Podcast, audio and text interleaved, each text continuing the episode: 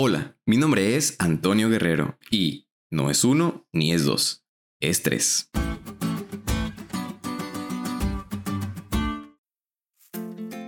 El estrés. Estoy seguro que la mayoría ha pasado por momentos de estrés, momentos en los cuales la ansiedad y la desesperación pueden más que nuestra estabilidad emocional. Y en esos momentos, ¿qué es lo que haces?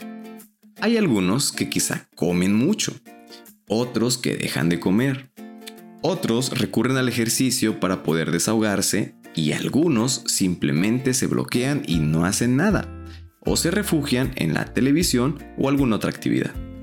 Y en ocasiones, hacer esto en lugar de aliviar nuestro estrés, solamente lo sosiega un poco.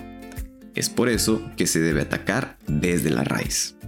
Y saben, esto mismo nos puede pasar también en nuestra vida espiritual. Y en el estudio de hoy notamos que a veces ponemos sustitutos de Dios para poder manejar el estrés espiritual. Comúnmente utilizamos la lógica humana o las experiencias para escudar las situaciones de incredulidad que tengamos. O bloqueamos los problemas para no tener la necesidad de acudir a Dios. O simplemente escapamos de la realidad y esquivamos los temas que tengan relación con Dios. Sin embargo, a pesar de hacer esto en nuestras vidas, necesitamos tarde o temprano tener una comunión con nuestro Dios dejar nuestras cargas al que nos puede dar solución y dejar que se manifieste poderosamente en nuestras vidas. En ocasiones, Dios no impide que pases por pruebas o situaciones difíciles, en las cuales tu ansiedad y estrés estallen al máximo. Pero sí promete que cuando llegue la adversidad puede usarla como un crisol para enseñarnos a depender de Él.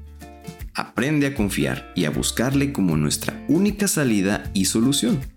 ¿Estás acudiendo a Él? ¿O sigues sustituyéndolo por comida, cosas, personas u otras actividades? Deja que solo Él pueda darte la tranquilidad y paz que tú necesitas.